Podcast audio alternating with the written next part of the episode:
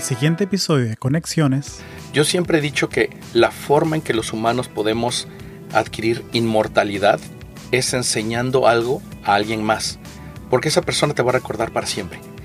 Conversamos con Ángel Camacho, mexicano, ingeniero y Senior Product Marketing Manager para Cloudera.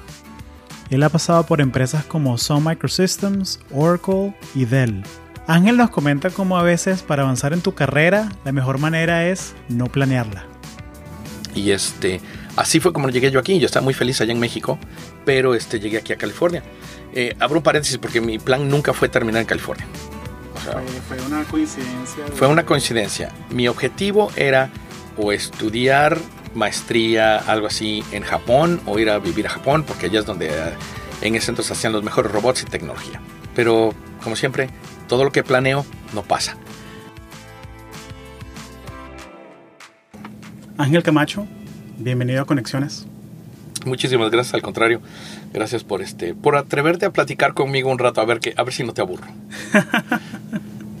No, oye, empezamos muy bien, empezamos muy bien. Oye, muchas gracias por regalarnos una horita de tu tiempo aquí un miércoles. Eh, estamos aquí en el Galactic Headquarters de Cloudera en Palo Alto, California. Así es como le pusieron de nombre, así que así, porque vamos eventualmente a dominar la galaxia. Esa es la meta, esa es la meta. Y te quería preguntar algo, Ángel, que siempre le preguntamos a la gente cuando se une aquí al podcast, es, ¿tú te acuerdas cómo nos conocimos? Este, sí, efectivamente, fue algo muy curioso, es algo que, que siempre voy a recordar porque fue muy, este, digámoslo, me llama la atención que eres atrevido, me conectaste y, me hiciste preguntas directas. Entonces, al principio dije, que me están intentando hacer un spam, me están intentando, eh, o sea, dije, ¿qué va a pasar aquí, no? Este, entonces, no sé, a lo mejor si, si notaste que mis primeras respuestas eran un poco parcas, no te preocupes, era un poco de precaución. Este, de estar tanto tiempo en la industria, sabes de que te están intentando siempre este, escamear de alguna forma, ¿no? O engañar de alguna forma. Entonces, obviamente, primero fui, revisé tu, tu profile de LinkedIn, ya vi que sí eras uh, for real. Y entonces dije, bueno, ok, vamos y este... Sí, y tenemos gente en común, la gente de la Sociedad de Ingenieros Hispanos. Definitivamente. Y, y, yo te pedí una entrevista eh, informational, o sea, era simplemente de, oye, tienes una carrera impresionante, o sea, la verdad, o sea, estuviste trabajando en México, eh, ¿no? con mucho gusto, y en México tuviste posiciones globales, en Sun, y aquí en Claudera, y, y yo vi que, oye, este señor tiene la carrera que yo quiero tener en algún momento. O sea, por eso ese atrevimiento de, oye, te quiero conocer y vi que también estás en Shep y, oye, tomémonos un café. Me acuerdo que te pedí fue una entrevista, conversar media hora. Terminamos hablando dos horas en el café de Claudera. Más o menos. Era un viernes por la tarde, así que no estaba tan, tan, tan fuerte. No, no, no. Y la verdad es que a mí siempre me ha gustado compartir con la gente eh, mi experiencia. No porque me considere que tengo algo especial. Definitivamente yo siempre he creído que mi carrera ha sido una serie este, de, de accidentes que pasan uno sobre el otro.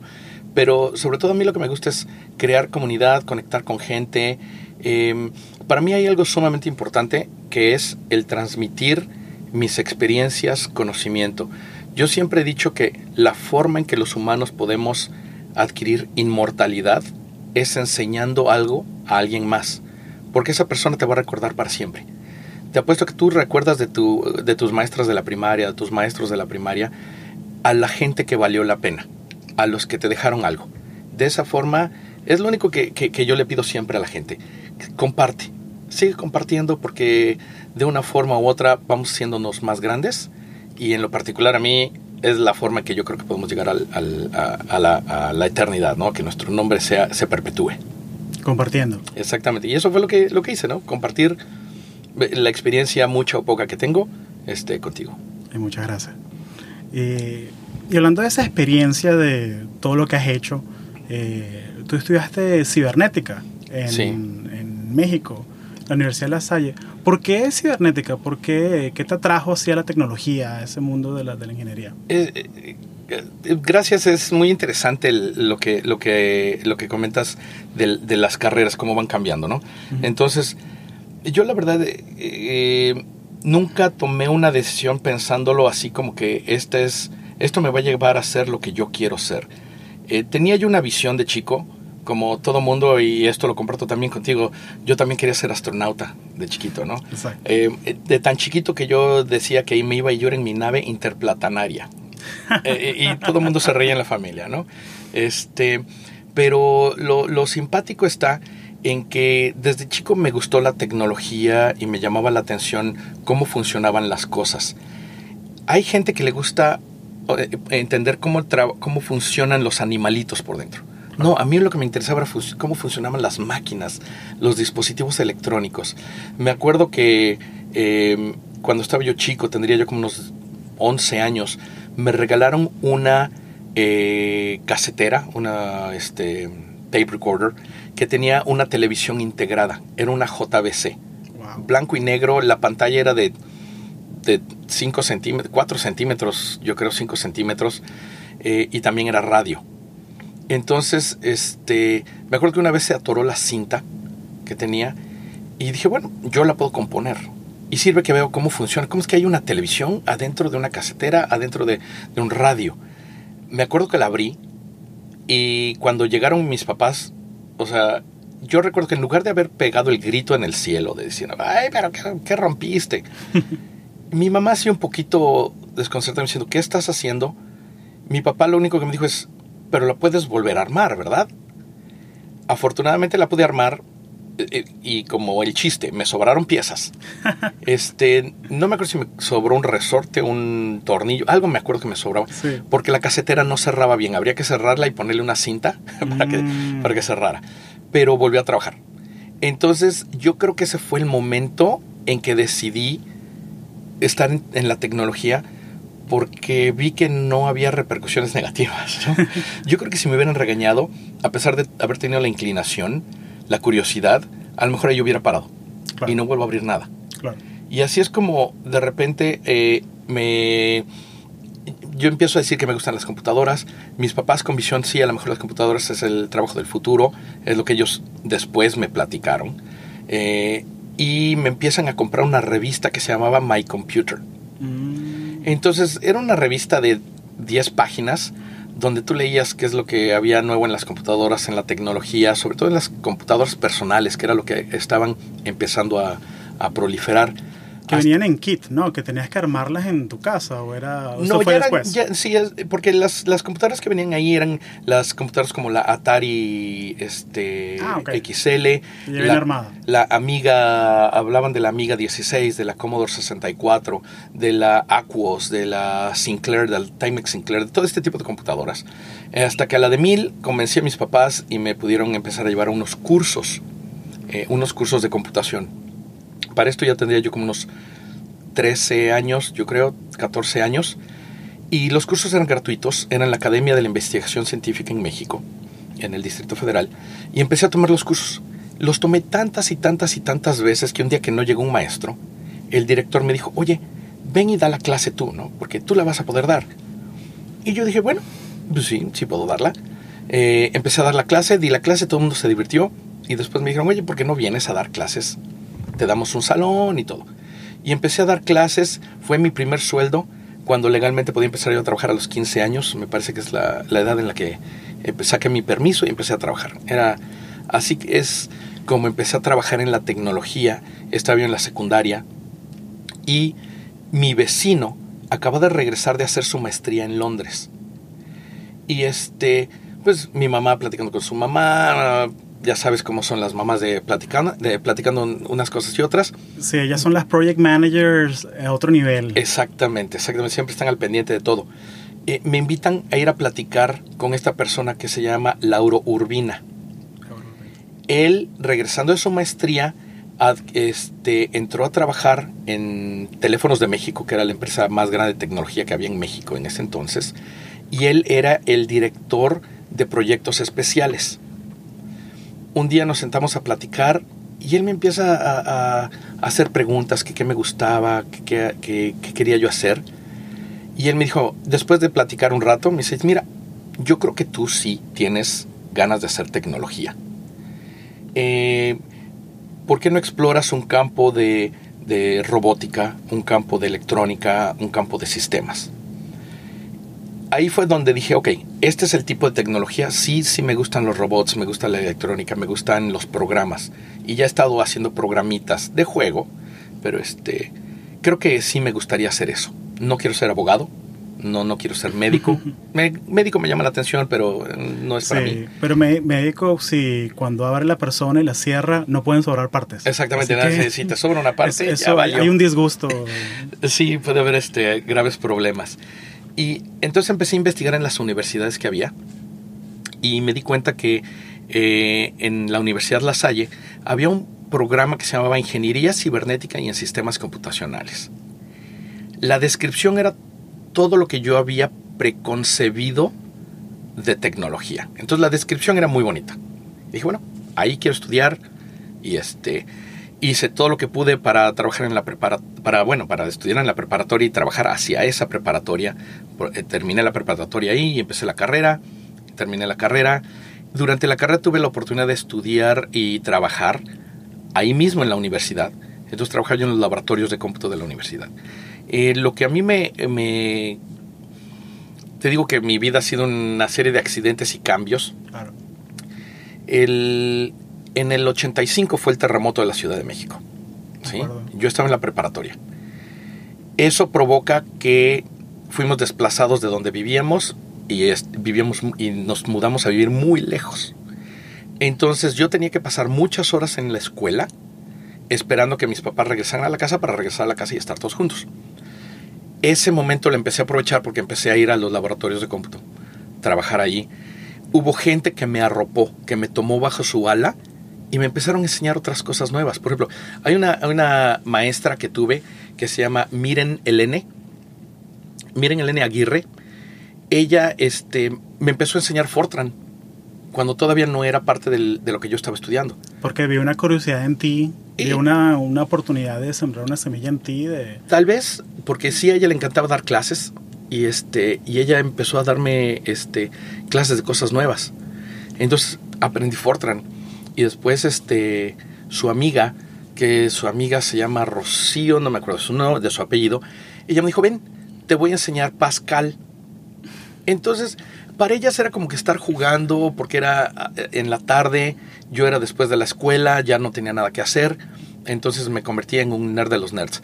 Y aparte, ellos tenían ahí también este, a un primo, no me acuerdo si un primo, un sobrino, este, más o menos de mi edad. Este, entonces ahí era como que estar jugando con computadoras, ¿no? Y tenemos acceso a computadoras. y así como decidí a, estudiar la carrera y, y ese fue como estuve ahí en la universidad. Entonces, este, para mí fue todo perfecto, ¿no? A pesar de que no fue diseñado así. Qué bueno, qué bueno. Y en, todo este tiempo, sí que estuviste estudiando la carrera, estudiaste electrónica y computación y, explorando esa, esa, rama de inteligencia artificial, lo que se llamaba inteligencia artificial en esa época, en los 80. No, o sea, la, la, visión era diferente. La visión era la de las películas de HAL 9000 de, de Kubrick más o menos. Sí, que no te puedo abrir las puertas. Sí, exactamente. Eh, ¿cómo, ¿cómo, era esa visión en, en, tu mente? Que me acuerdo que tú me comentaste una vez en, en esa conversación que tuvimos de, de, que hiciste un proyecto de inteligencia artificial de una neurona, era, y que no había capacidad de cómputo en ese momento, en ese momento. Sí, eh, es algo chistoso. Eh, terminé trabajando en el laboratorio de inteligencia artificial de la universidad. Este, junto con gente que considero ahora de mis mejores amigos. Pero sí, efectivamente, empecé a hacer eh, investigación sobre redes neuronales, que ahora todo el mundo le llaman modelos matemáticos. Sí, eh, digo, eh, una red neuronal es un modelo matemático definitivamente. Pero este, empezamos a trabajar y tenía un nombre muy, muy, muy impresionante, ¿no? Yo creo que em, fue algo que me, em, que me marcó, el cómo estar trabajando con ese tipo de herramientas. El problema, y a lo que me refería yo, es mi red neuronal tenía 10 nodos, es decir, 10 neuronas. Claro. Este, el problema es que yo nada más teníamos PCs. Eh, la más poderosa que teníamos era una Vectra, una Vectra 486. wow. Este, no, que era 486, era una 386 4, no me acuerdo ya ni cómo se llamaban los, los, modelos, ¿no? Este, tenía muy poca memoria, eh, tenía una gráfica impresionante, pero no daba para más uno de mis amigos me sugirió utilizar la red Novel para poner neuronas en diferentes máquinas, pero empezó a ser tan complicado el proyecto que nunca llegué a poder entrenar este, la red neuronal. El proyecto falló. Este, pero fueron los inicios que yo decía, bueno, ok, sabes que podríamos empezar a hacer muchas otras cosas. Y otra vez, la vida da una vuelta y me alejé un poquito de hacer ese tipo de, desarrollos y empecé más bien a enfocarme en los lenguajes con los cuales estamos desarrollando otro tipo de inteligencia artificial. Aprendí Prolog, aprendí Lisp y aprendí las este, eh, gráficas de visualización de AutoCAD para empezar a hacer gráficas inteligentes y otra vez volvimos a dar la vuelta. Se dejaron las redes neuronales por un lado, pero como siempre, geek y nerd y, seguía haciendo otras cosas. Sí, el nerd de los nerds. Eh. Y, y, el tema que, que te tener todo este común, este, este viaje, esta, esta serie de incidentes, es que has sido capaz de adaptarte a, a cada una de, de, esas oportunidades. Que de pronto falló el proyecto, pero es, es una oportunidad. Otra puerta se abre. ¿Y cómo llegas tú a ese, ese ¿Cómo cruzas tú ese puente de, que, ok, acabaste la universidad a tu primer trabajo ya de ingeniero? ¿Cómo cruzas ese puente? Eso es eh, algo bien, bien interesante. Dijiste dos cosas bien importantes. Una es cómo nos adaptamos a los cambios, sobre todo a los cambios inesperados. Em, yo nunca lo vi como que era un fracaso o como que era una nueva oportunidad. Yo lo vi como una parte continua de una serie de cambios. Eh, sí, o sea, los fracasos existen, las oportunidades existen. Sin embargo, tu vida no está definida por una o por otra, porque tu vida es una línea constante. Entonces, como tú dijiste, el chiste es adaptarse a lo que sigue. Entonces, a mí siempre me ha encantado adaptarme, este, y aunque yo no lo vea como un fracaso o una oportunidad, simple y sencillamente lo vi como una trayectoria a seguir. Para mí, fue un paso muy natural. A lo mejor pude haber tomado otro tipo de camino, a lo mejor pude haber ido a buscar una computadora más poderosa o apoyo de alguien más para hacer este eh, el, tener más poder de cómputo, ¿no? Sin embargo, era hora de salir de la universidad y empezar a trabajar. Eh, no tenía ni idea de a dónde iba yo a terminar. Sabía lo que yo no quería hacer, porque había yo visto otros compañeros que se dedicaban a hacer este, mantenimiento de bases de datos, otros que se dedicaban a hacer este, conectar redes, infraestructura. Nunca me llamó a mí mucho la atención. Eh, como parte de ser ese grupo de nerds, de los amigos que, que, éramos en ese entonces, este, un grupito de los que trabajamos ahí, me empecé a meter mucho en lo que era Unix, Linux, todo eso, porque nadie más lo hacía. Todos los demás hacían Windows, porque era lo que estaba empezando a estar de moda. Nos tocó la transición de Windows 1 a Windows 2 y de Windows 2 a Windows 3 y imagínate de lo que estoy hablando, ¿no? Entonces el tener este eh, Unix era como que wow, o sea, porque era muy poderoso en ese entonces, inclusive en, en, máquinas pequeñas. Eh, y es abierto, es algo eh, que todo el mundo puede... En ese entonces no, no teníamos la distinción de abiertos o cerrados. No, sí ya había, pero no éramos parte de la comunidad de código abierto, éramos nada más, estamos intentando decidir hacia dónde íbamos, ¿no? Entonces, eh, yo por azares del destino, un muy buen amigo mío, un día que estamos en el gimnasio jugando, me dice, oye, tú de veras, tú estabas trabajando en Prolog y en Lisp y en, AutoCAD y en inteligencia artificial, ¿verdad? Le digo, sí. Es que, ¿sabes que Mi ex jefe puso su propia empresa y está intentando hacer un sistema de información geográfico. ¿Los conecto? Le digo, pues sí, yo no tengo trabajo todavía, no he decidido qué hacer, sí, vamos a hablar con tu amigo, ¿no? Vamos a seguir la chamba. Exactamente, entonces este, fui a, platicar con, con, este ingeniero, el ingeniero Domingo Palet, y, este, y me dice, mira, sí, eh, tengo un problema, estamos diseñando un sistema de información geográfico para analizar las tuberías de Pemex. Tenemos por un lado todos los dibujos de AutoCAD, que hay que acceder a ellos en forma nativa, no podemos usar una interfaz y tenemos toda la información de, eh, del gasto de, los, de, lo, de, la tubería en una base de datos en, en Informix, en, en, un sistema HP. Tú sabes Unix, este, tú sabes AutoCAD y el sistema queremos hacerlo en Lisp o en Prolog para que sea un sistema este, inteligente.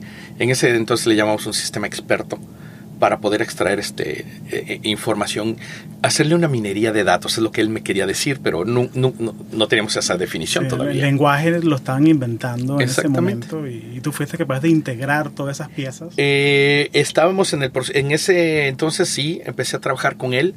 Este, desafortunadamente un startup que no sabíamos ni cómo manejarlo. estábamos tres ingenieros al cargo.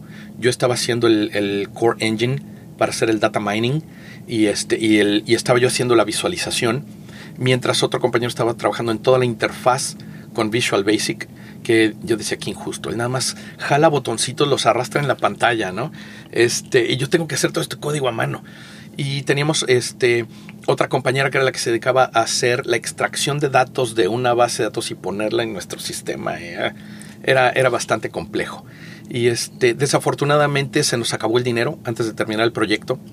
Y un día llegamos y pues ya estaba cerrado todo y un policía en la puerta. Y ni modo, y este, y ya no pudimos hacer nada. No sé qué habrá pasado con esta empresa, este, de, del ingeniero, este, pero bueno, fue hora de, de, moverse. Y entonces empecé a ser una especie de contractor para Sun Microsystems. Mi hermana fue la que me, me dijo un día, oye, es que ve a, buscar trabajo, aquí está, digo, tú que necesitas trabajo, ve aquí a buscar trabajo en esta compañía. Me lo encontró y yo fui este, y me dijeron, oye, sí, tú sabes C++, sí, sabes C, sí, sabes Unix. Le digo, un poquito. Este, ¿sabes qué? Era viernes, me dicen, empiezas el lunes a dar clases. Ok, está bien, ¿cuánto me vas a pagar? Y, empecé a dar clases para Sun Microsystems por medio de, un, de un contractor. Y ese es, así es como empieza mi relación con Sun eh, tenía yo todos los manuales a mi disposición, tenía yo Workstation a mi disposición. Eh, yo era feliz siendo el más nerd, jugando con lo que era Son OS, que apenas iba a empezar a hacer la transición a Solaris. Y, este, y así fue como llegué a Son. ¿no? Excelente. Y, Solaris, que me alegra que lo mencionaste, porque tú tienes algo que, que me llamó mucho la atención. Y me acuerdo que cuando estaba haciendo mi, mi due diligence, pues, de hacer que, que, tú fuiste el primer, la primera persona hispanohablante en estar certificada para enseñar Solaris. Es cierto. En el mundo. Es cierto, es cierto. en el mundo. O sea, de los 6 billones de personas, tú eres el primero en... Eh, mira, realmente ya ni me acordaba, pero sí, efectivamente, este, eh, empecé a dar los cursos y eventualmente eh, Son me dijo, ya sabes que pues, necesitas la certificación para dar el curso, ¿no? Exactamente, pues entonces este, em, me mandaron aquí a California a hacer el examen de certificación con uno de los ingenieros que se llama Neil Haynes, que hasta la fecha sigo teniendo contacto con él. Qué bueno. Este, el valor de las conexiones. Exactamente, el valor de las conexiones. Efectivamente. Bueno, él ya está retirado, entonces esperemos que, este, que algún día nos podamos retirar como él. Pero eh, lo interesante está en que llegué, no había un examen en español. ¿sí? Digo, yo tengo la fortuna de hablar inglés desde muy chico.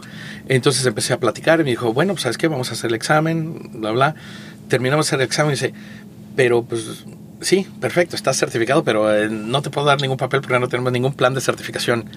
Entonces, eh, así fue como oficialmente fui el primer hispanoparlante este, certificado en, en toda la trayectoria de Solaris. Increíble. Ya después empezaron a venir los mismos compañeros con los que yo trabajaba y vinieron a hacer otras certificaciones.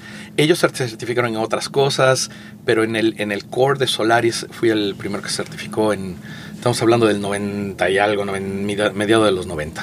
increíble, increíble. Qué, bella historia.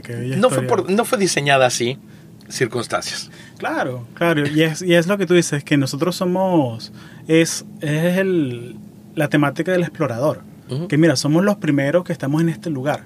¿Cómo lo vamos a llamar? Lo que nos dé la gana, somos los primeros aquí. Entonces cuando estás al mismo tiempo construyendo el avión mientras lo estás volando, eso tienes que ser capaz de, improvisar. Entonces eso me, me, gustó mucho ese, ese detalle en tu... Es una de las cosas que, que brilla en tu, en trayectoria. Y, y, mira, más que nada, para mí, como te digo, para mí ha sido una trayectoria, yo no lo considero algo extraordinario. Fueron las circunstancias este, qué bueno que lo mencionas, qué bueno que alguien lo reconoce, pero a final de cuentas, yo creo que algo más interesante fue lo que pasó una vez obtenida la certificación. porque fue cuando me empiezan a mandar a todos lados a dar los cursos en español. ¿Sí? Había una demanda. Exactamente, ahí es donde yo termino de abrir los ojos hacia la globalización, hacia el, hacia el mundo eh, tan diverso que éramos, porque a final de cuentas cuando tú creces en una ciudad, creces dentro de un núcleo familiar con ciertas ideas preconcebidas, con, con la sociedad con la que vives, no te das cuenta de cuáles son tus propios implicit bias, no sabes cuáles son tus propios eh, prejuicios por más inocentes que tú los veas. Pero cuando empiezas a viajar, a tener contacto con otra gente, con otras culturas, empiezas a aprender tanto. A mí me fascinó sobre todo porque el primer viaje que hice lejos de casa, eh, completamente por mí solo, es me mandaron a Buenos Aires a dar un curso. Entonces, yo llego a Argentina, llego a Buenos Aires, era la primera vez que estaba yo más lejos de, de mi casa Sí, había yo venido a Estados Unidos, pero a final de cuentas México, Estados Unidos son vecinos y son, sí, o sea, es, eh, eh, no es tan, tan diferente como llegar a Buenos Aires, aunque es el mismo lenguaje. Es un tipo de educación diferente. Em, yo puedo decir hasta la fecha que tengo entre mejores amigos personas de esa época que conocí en, en ese entonces. Y lo, lo bello ahí es donde la oportunidad de dar cursos me abre, me abre los ojos. Y para mí fue algo que cambió mi manera de ver, que yo creo que influyó mis decisiones posteriores, ¿no? Eh, ya dentro de mi carrera. Llegué a tener mi momento donde mucha gente me consideró un gurú en, Solaris, pero eso ya pasó hace tiempo. Este, ahora me he dedicado a hacer otras cosas. Sobre todo yo creo que esa es otra cosa que aprendí en Son. Em, eh, no sé si esté en el top 5, pero a lo mejor sí también está por ahí en el top 10, es que no siempre la tecnología conecta con las personas en la forma adecuada. Entonces, yo cuando estaba en ingeniería, yo me quejaba mucho de que eh, la información que se generaba en ingeniería no era consumible fácilmente por los ingenieros de preventa, que había que hacerle una traducción a lo que estaban diciendo los ingenieros en Bits and Bytes. Entonces fue mi primer cambio hacia, hacia marketing. Me dijeron, ok, te vas a hacer cargo de tú de esa relación. Y entonces entré por el lado de technical marketing, donde es un ingeniero que conoce muy bien la tecnología y que empieza a poner las piezas juntas de una cadena de valor agregado. Después de ahí, de haber estado haciendo mucho tiempo technical marketing, que te digo es cuando yo creo que la gente empezó a considerarme un gurú porque sabía yo las definiciones al derecho y al revés y podría ser cosas muy interesantes con Solaris. Este, pero yo sentí que había que hacía falta un paso más. Aunque había que hacía falta esa conexión entre la gente de producto y la gente de marketing. Ahora ya teníamos solucionado el problema y, los, la gente de preventa entendía el valor de Solaris. Pero la gente de marketing no, era, no entendía cómo poner un paquete junto que explicara lo que era Solaris y para qué servía. Y la gente de producto estaba más interesada en ver cuál es el futuro. Entonces, me dijo, ¿sabes qué? Pues tú te vas de Product Marketing Manager. Y se me hizo otra vez un paso natural y una, y una extensión de lo que estaba yo haciendo. Claro, empecé a dejar de utilizar comandos de Solaris, empecé a ya no tener que instalar clusters o instalar, este, el producto en laptops o en workstations o, servidores y tenía yo que pasarme un poquito más tiempo pensando en esto, ¿qué significa? Em, por ejemplo, te voy a poner un ejemplo muy claro. Cuando estamos eh, en el proceso de entender la virtualización, lo que hoy todo el mundo entiende como un Docker container, eso es algo que nosotros inventamos en el 2003 como concepto, 2002, y que terminamos el producto por el de 2004, 2005 y lo sacamos en el 2006 en beta y este 2007 estaba ya en producción. ¿Cómo le llamamos? Porque al final de cuentas lo que estamos haciendo es manejar los recursos para que parezca una computadora aislada. Entonces empieza a pensar, ok, imagínate que tienes un, una, una, una, maleta donde vas a llevar toda tu ropa, ¿sí? Lo que haces es, en una bolsita Ziploc, es donde pones tu pasta de dientes y la cierras. Entonces, está aislada del resto de tu, de tu, ropa, pero está dentro de la maleta. ese concepto empezamos a manejarlo y es como empezamos a explicar y después no me acuerdo quién fue el que dijo, ah, pues es un container, es un contenedor. Perfecto. Y de ahí se le quedó el nombre. Y empezamos así a manejar, es un container y podemos poner más y a final de cuentas eh, eso fue lo que me empezó a gustar mucho del, del, trabajo, del Product Marketing Manager, que tenía yo que empezar a inventar cosas de, de, lo, de la tecnología, lo que estaba pasando, cómo lo puedo poner en palabras que la gente entienda, que sea fácil de digerir, pero que siga teniendo valor agregado para que la gente quiera el producto. Claro, y usas analogías, eh, eh, herramientas como storytelling, o sea, que es la manera de... La gente no se acuerda de el nuevo procesador X9330 con 24 entradas. La gente se acuerda de este procesador te graba tu video en vez de 30 segundos, te hace el rendering en 2 segundos. Exactamente. La gente se acuerda de eso. Entonces, eso me gusta mucho esa parte también de, del product marketing.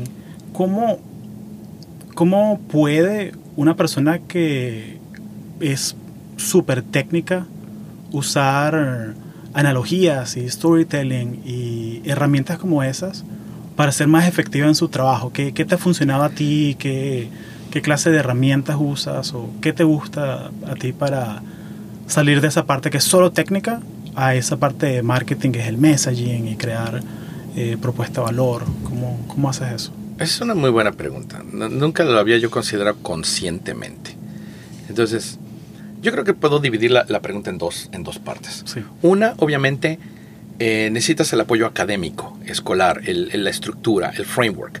Eh, tuve la fortuna de poder ir eh, después de todos estos pasos a hacer una maestría en negocios, un MBA, em, que me dio todas las herramientas para poder hacer un, un, un, SWOT, un análisis SWOT, un SWOT análisis, para ver la elasticidad del precio, todo eso que, que necesitas relativamente para, el, para ser un product manager, un product marketing manager. No lo utilizas todos los días, así que si no sabes hacer un este, eh, pricing y packaging, no te preocupes, alguien lo puede hacer. A mí es lo que menos me gusta, por eso porque no lo hago. Pero, por ejemplo, un SWOT análisis este, me encanta. Entonces, eh, eh, para eso te sirve un framework escolar. Eh, si no tienes tiempo de ir a hacer una maestría, no te preocupes, hay muchos libros que, puedes leer de estrategias de marketing donde te dan estos fundamentos, ¿no? Donde puedes aprender cómo aplicar eh, una ventana de Johari para, este, para entender tu producto, ¿no? Cómo eh, utilizar un SWOT análisis en la competencia para encontrar tu propia estrategia de, de producto, ¿no? Esa es una cosa porque son todo el fundamento escolar tiene su razón de ser y lo puedes utilizar y muy bien.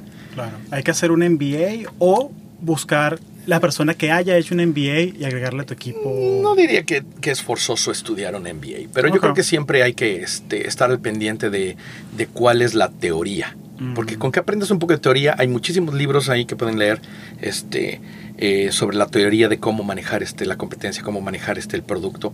Y con eso, y tienes la mente abierta, perfecto, ¿no?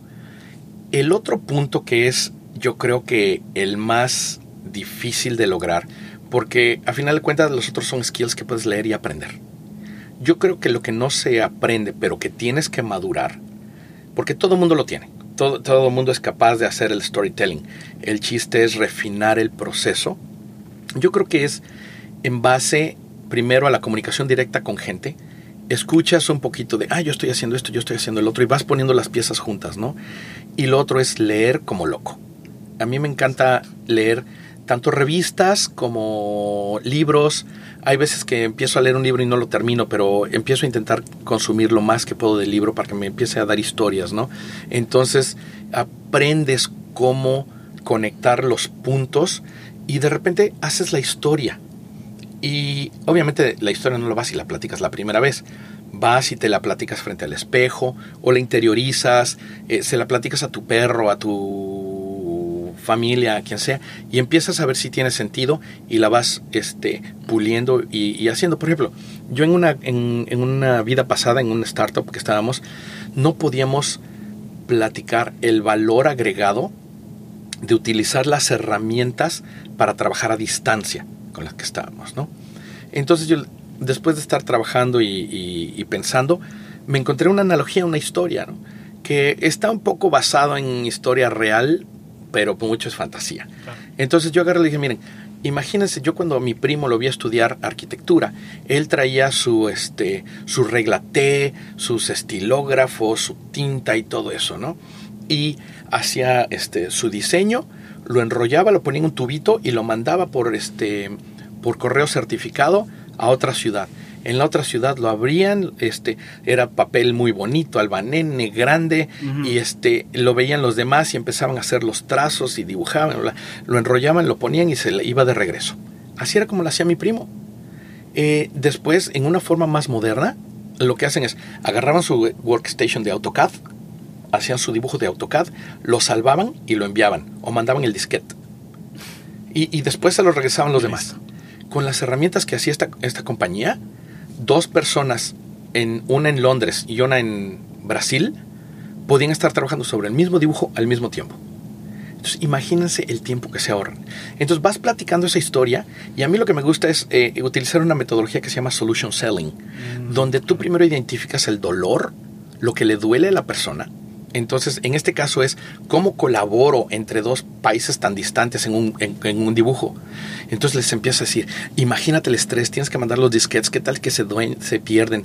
Este, bueno, ahora vamos a utilizar un storage en la nube, qué tal que te hackean, qué tal que se pierde, bla, bla. Y empiezas, y entonces empieza a crecer el estrés y el dolor, y de repente le dice, ¿pero qué crees? Yo tengo un appliance que es un storage seguro, encriptado, este, comprimido y que te ayuda a, a que parezca que no hay latencia entre Londres y Sao Paulo. Entonces, hiciste una historia, pero tiene que estar basada en la tecnología. Le, le, apretaste en el botón del dolor y después le das solución. Y esas son las mejores historias. Me encantan esas historias. Excelente. Son las historias que hace que la otra persona se saque la cartera. Oye, ¿dónde firmo? Definitivamente. de una vez. Sí, porque es, identificar el dolor. Eso es lo que siempre he dicho, ¿no? Que la gente... Em, compra tecnología basado en Eros y Thanatos. Eros, el dios del placer, porque los vas a ayudar a hacer algo mejor. Van a ganar más dinero, van a ser más felices. O Thanatos, le tienen miedo a la muerte. Entonces le tienen miedo a los impuestos, o a perder una demanda, o a perder clientes. Esas son las dos razones. Identifica por qué te llamó un, un cliente potencial, por qué te llamó. ¿Porque va a hacer algo mejor o porque tiene miedo de algo? y por ahí te agarras y por ahí le vas a vender, ¿no? Que también es parte del, de ser un Product Marketing Manager, identificar esos puntos y vender hacia ellos, ¿no? Entonces, como te decía, soy dos, hay dos opciones. Una es aprender toda la teoría y, este, y estos frameworks, y el otro es esos fine skills de storytelling, de, de usar este, eh, conexiones, ideas y ser innovador en cómo hablas este, acerca de un producto. Yo creo que esos son los pasos más importantes para ser un, Product Marketing Manager. ¿no? Obviamente todo lo demás de entender el producto, entender las cuatro Ps de Positioning, Price, uh, yara, yara, yara, todo eso lo, lo puedes aprender. Pero cuando lo pones junto es cuando es bien interesante. Es cuando pasa la magia. Exactamente. Excelente. Ya que estamos hablando de propuestas valor y, y tienes ese ese regalo de la elocuencia eh, andando. Eh, hablemos un poco de dónde estamos ahora. Estamos en las oficinas de Claudera, aquí en Palo Alto. ¿Cómo llegas a Claudera? Eh, bueno, yo estaba en otro startup.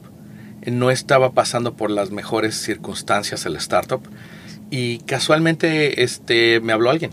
Me dice, oye, ¿sabes qué? Estamos buscando a alguien que haga Competitive Intelligence Em, vemos que tu trayectoria, tú has estado en, infraestructura, conoces de la nube por otro startup, conoces de bases de datos por otro startup y por un tiempo estuve en Oracle. Mm, ¿Quieres venir a hablar? Entonces me, hablaron, eh, fue perfect timing. O sea, la otra compañía no estaba yendo muy bien. Este, Claudera me necesitaba. Fue un proceso, yo digo, bastante rápido porque pasar de dos semanas, yo creo que era cuando ya estaba, yo tenía que dar la decisión, ¿no? Entonces así fue como llegué a Claudera. Y llegué originalmente a un puesto que también era Competitive Intelligence, pero era para, en, dependiendo de la parte de product, de ingeniería. Em, yo creo que realmente donde está el valor de Competitive Intelligence está en marketing. Me dio mucho gusto volver a estar en un grupo de producto, pero este, pasamos una reorganización hace unos meses y ahora estoy en la parte de marketing vuelvo a estar en el, en el grupo donde creo que más daño puedo hacer, ¿no? daño o valor, depende de quién le preguntes, depende, depende de quién le preguntes, depende con quién estés conversando. Y oye, sí, y es algo bien, y es un espacio súper interesante porque hay un, hay un gap bien grande entre, a la gente le encanta hablar de cosas como big data o artificial intelligence o data engineering, pero es una de esas cosas que cada persona tiene una definición diferente en su cabeza. Sí. Y, veo eso como que es la labor de, de uno como, como, como, ingeniero y como product marketing manager, conectar esas definiciones en una sola. Cuéntame un poco de, de Cloudera y, la propuesta valor. Cloudera fue fundado por la gente que inventó Hadoop. Entonces, este, eh, como tal, somos una empresa que empezó haciendo Hadoop. Hadoop siendo este, esta tecnología que nació entre Yahoo y Google y, otro, y, otro, este, y otras compañías para procesar datos masivos en reposo, es decir, data at rest. Yo tengo datos masivos almacenados en algún lado, quiero obtener información de ahí, los proceso. Para eso nació Hadoop. Originalmente Cloudera empezó haciendo eso, pero desde muy, muy, muy pronto nos dimos cuenta que Hadoop no era lo que nos iba a mantener en, la carrera a, largo plazo. ¿sí? Entonces, este, a pesar de que nuestros fundadores fueron los que fundaron Hadoop, no han tenido miedo en incorporar nuevas tecnologías, que yo creo que eso es lo que a mí más me gusta de Cloudera. Empezamos a, traer eh, talento para incorporar nuevos proyectos, todo de código abierto al principio. Este, por ejemplo, Spark, que es una es eh, bueno, déjame decir, Hadoop es, este, está compuesto por básicamente un grupo de, de, proyectos de código abierto. Los dos principales es eh, MapReduce y HDFS o HDFS. HDFS es un file system que te acepta tener datos masivos, tiene una escalabilidad, impresionante y este, es para hacer lectura, reads. Eh, MapReduce es bien interesante porque lo que hace es que cuando tú haces una petición, un query, MapReduce lo toma. Originalmente estaban escritos estos queries en Java y este MapReduce lo que hacía es mapear hacia qué datos estaban contenidos en qué computadora. Entonces, haz de cuenta que tú tienes eh, muchos datos y lo que tienes es 10 computadoras. una décima parte de cada de, todo el, storage en total está contenido en cada, en cada uno de los servidores. Entonces, cada servidor tiene la décima parte de los datos. Entonces, cuando haces un query, lo que hago es distribuyo este query en 10 computadoras ejecuto en 10 computadoras y después hago the reduction. Obtengo todos los datos y los pongo en una sola respuesta. Listo. Eh, tú lo puedes ver muy fácilmente en lo que hace Google. Cuando tú a Google escribes un, un, query para buscar algo, no lo ejecuta una sola computadora. Descomponen el query y se ejecuta en cientos y miles de computadoras al mismo tiempo para obtener el dato que estás buscando. Eso es lo que hace Hadoop en Data at Rest. Pero imagínate, son tiempos de acceso a disco, se tarda. Cuando nosotros nos dimos cuenta de eso, incorporamos Spark. Spark es también un framework para hacer cómputo distribuido, es decir, tu query lo separa en, el número de computadoras que tú tengas, o nodos, que es como le llamamos, pero en lugar de ejecutarse contra disco, se ejecuta contra memoria RAM. Mm. Entonces va rapidísimo. Va volando, va volando. Mucha gente no le gustó hacer los queries en Python, que es lo tradicional para Spark. Dice, no, yo ya sé hacer mis queries en SQL en mi data warehousing. Entonces Cloudera inventó un, un, engine que ahora ya también es parte de Apache Hadoop, que se llama Impala, para que tú puedas hacer tus queries en SQL y de la misma filosofía hacemos el query en SQL, SQL lo dividimos en el número de computadoras que tengas y lo ejecutamos y pum, todo el mundo contento. Exacto. Entonces, SQL que ya la gente lo sabe usar y está más familiarizada con, SQL. Y entonces es una evolución. Por eso es por lo que decimos que sí, somos Big Data. Originalmente fuimos Hadoop, pero lo que ahora somos realmente somos una plataforma de datos. Una plataforma de datos moderna, porque tenemos Spark, Impala, este, Kudu, HBase, este, todos estos nombres raros de animales que forman parte del ecosistema de Apache. Beehive, de sí, todo, exactamente. Este, Hive, no, Hive, es el producto de Oracle. Hive es este, lo que nosotros tenemos. Y este, lo interesante está en que eh, toda esta eh, plataforma te da la oportunidad de que puedas hacer machine learning, puedas hacer analytics, y puede ser en la nube, puede ser en tu data center o donde sea. Entonces, este, eh, Analytics velo como si fuera un data warehousing moderno. Mm. Es como, como si eras un data warehousing, este, pero en lugar de usarlo en máquinas de hace 20 años, como Netisa o este tipo de computadoras, ahora lo haces en Impala dentro de, este, dentro de Cloudera. Puedes hacer este, machine learning que es una evolución del data engineering. Tú, tú hablabas de data engineering. sí. data engineering es muy importante y se hace con Spark, donde tú estás ya recibiendo datos de muchísimas fuentes. La puedes recibir de tu celular, de clics en el web, este, de transponders en, en los camiones que te van mandando señales. El GPS de tu teléfono, o el Fitbit que te está midiendo la presión. O inclusive, o también de bases de datos que te están este, mandando datos, ¿no? Entonces tú con, con, con Spark, con Data Engineering, lo que haces es preparas esos datos por ejemplo, un log que viene a la mitad, que viene dañado, bueno, pues lo borras, ¿no? Este, normalizas como tú quieres ver las fechas, ¿no?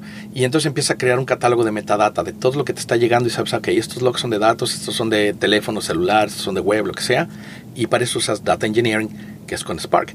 Pero la evolución, tú puedes hacer Machine Learning, también con Spark, donde tú empiezas a buscar patrones de comportamiento. Y, aunque sí, antes le llamamos redes neuronales, ahora se llaman modelos matemáticos, tú puedes poner un modelo matemático y entrenar cómo te va recibiendo los datos, cuáles son los patrones de comportamiento y en base a tu modelo matemático predecir qué es lo que va a pasar con esa curva de comportamiento, ¿no?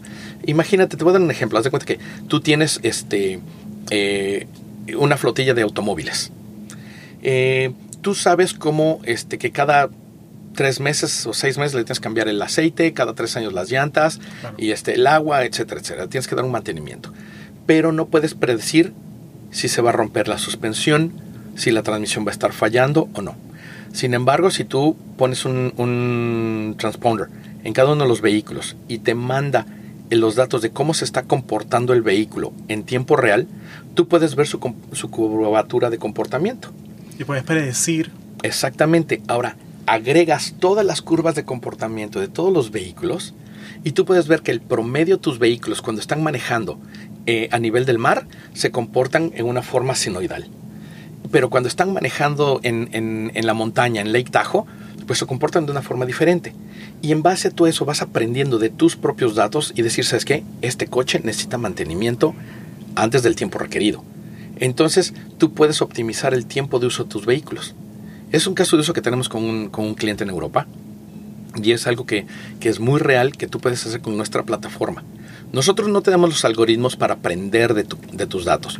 Te damos la plataforma para que tú extraigas los datos y, y, tú crees tu propio valor agregado y tu diferenciador en tu industria. Exacto, porque la persona que está en cada industria son los expertos en ese vertical o en ese producto. Correcto. Es como que, bueno, tú eres panadero, tú eres el experto en pan pero yo tengo los mejores hornos para que tú hornees tu pan. Correcto, exactamente, ¿no? Y por ejemplo, este, si se vale, te voy a platicar un poco acerca de nuestra competencia, ¿no?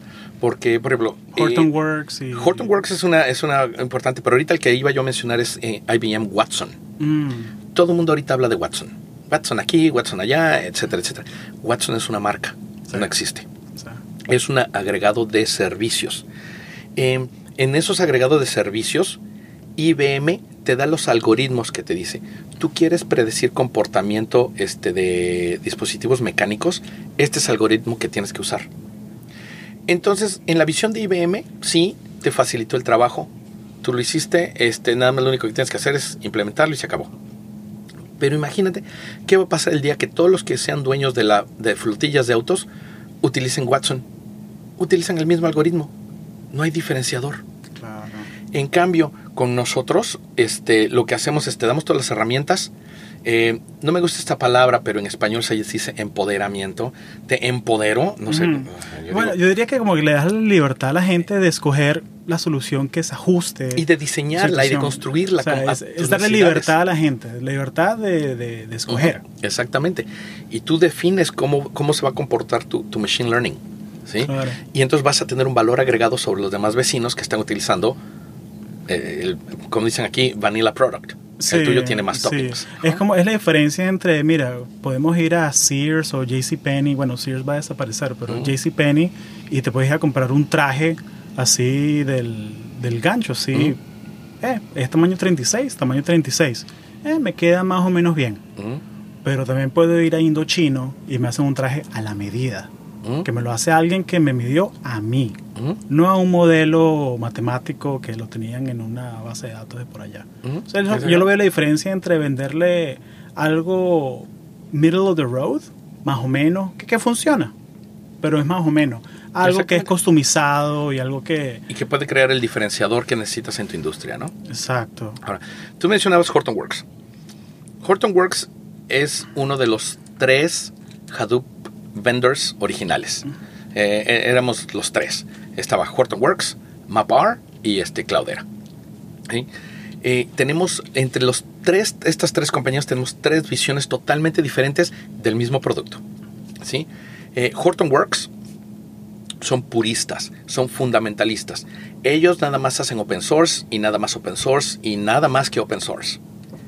MapR son lo completamente opuesto. Ellos hacen todo propietario. Sí, a lo mejor su core es open source, pero ya no se parece a open source. Mm. Todo es propietario, su base de datos, su file system, su manejo integral. Sí, siguen utilizando Yarn, pero yo creo que es lo único que utilizan este, de Apache. Todo lo demás es desarrollo propietario. Y tenemos a Cloudera.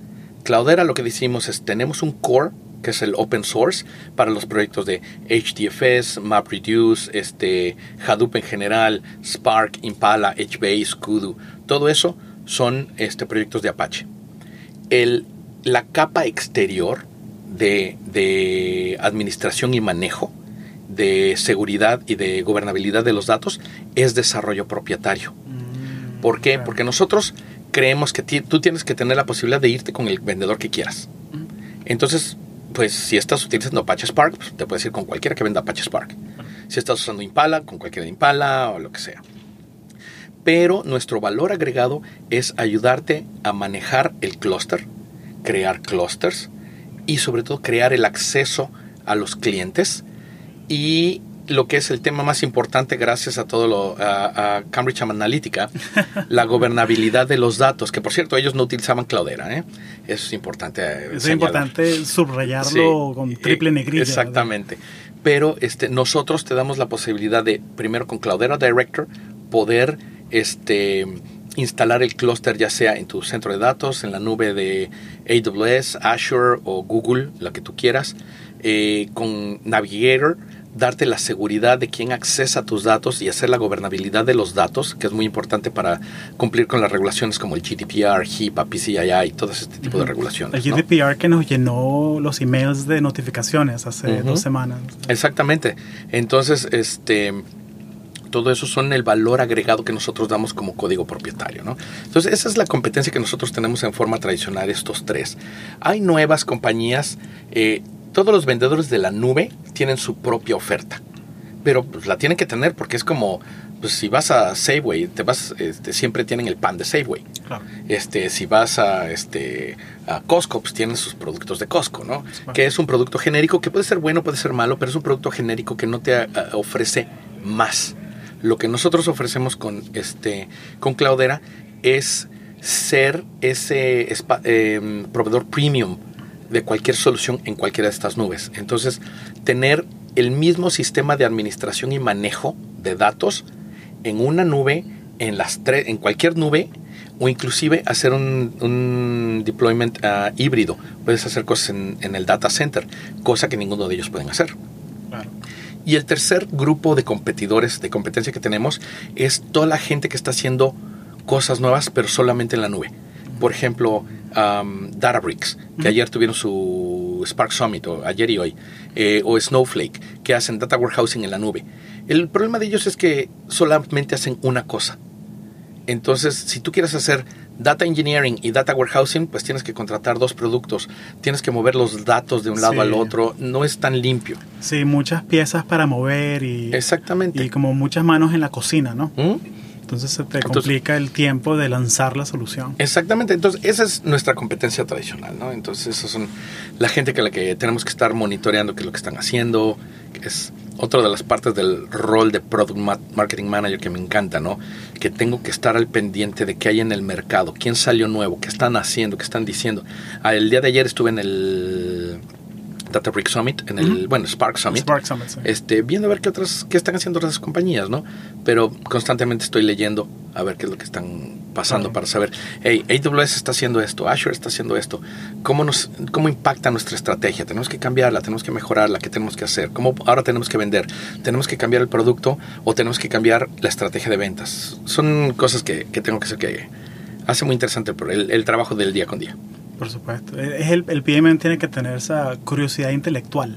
definitivamente. De que hay demasiada data afuera y es darle contexto a esa data. Claro. O sea, ver más allá. Es, puede ser algo muy específico, como el lanzamiento de un producto, o puede ser algo más grande como, oye, este competidor adquirió a esta otra compañía. Exactamente. ¿Qué será que quieren hacer? Exactamente. Sí, ¿por dónde es que se va la pelota?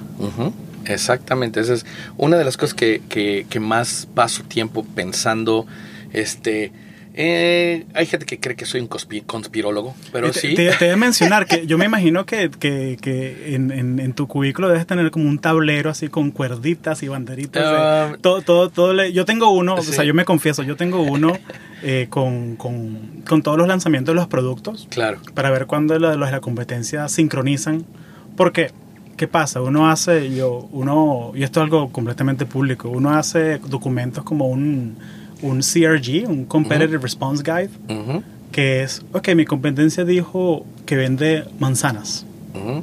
Ah, bueno, yo tengo estas otras manzanas que tienen dos veces el performance, la batería dura 10 horas más, y, y, son esas clases de guías, esa clase de documentos que uno genera para darle ese contexto. Exactamente. Nosotros aquí internamente los llamamos flash updates. Mm, este... Eh, tengo mucha suerte. Eh, hasta eso este, tengo que agradecer. Siempre he estado en lugares donde hay gente dispuesta a colaborar. Donde, por ejemplo, eh, la gente de Europa son los que primero cachan los press releases. ¿no? Mm. Entonces, eh, muchas veces a la hora que yo este, me levanto, que empiezo a ver este, el correo, ya empiezo a ver uno o dos correos de la gente de Europa, oye, vi esto, vi esto, vi esto. O si no, a veces también la gente de Nueva York, pero este, los que están en la costa este, empiezo a recibir la información. Entonces me da tiempo a, empezar a, pensar y a reaccionar para que cuando sea media mañana aquí en California, yo ya tengo el flash update listo. Obviamente, no solamente es, son mi punto de vista, tengo muchas veces que ir con los product managers o con la gente de ingeniería, o si es estrategia, tengo que ir con el VP de marketing o, o alguno de ellos para que este, poderle dar la visión adecuada, orientación adecuada y se van. Y este, a media mañana tiene que ya estar. Antes, es más, yo siempre me he puesto como objetivo que antes de, la hora del lunch ya tiene que estar la respuesta. Exacto. Eh, me ha funcionado bien. No sé si es una práctica global, no sé cómo lo hagan en otras compañías. Yo lo he hecho así, me ha funcionado. pero es la práctica de Ángel Camacho, es la práctica que, que, me funciona. Exacto.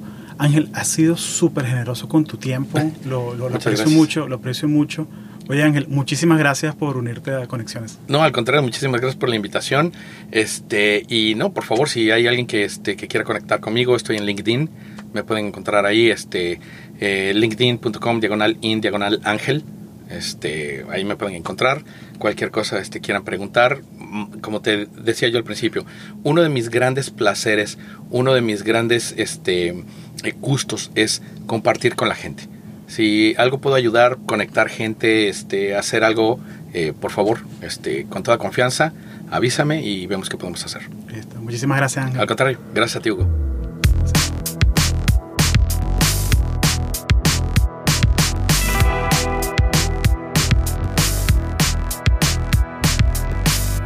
Muchas gracias por escuchar este episodio. Puedes suscribirte al podcast en iTunes, Google Podcast y ahora al fin en Spotify. También compártelo con tus amigos y aquellos que aún no son tus amigos todavía. Gracias.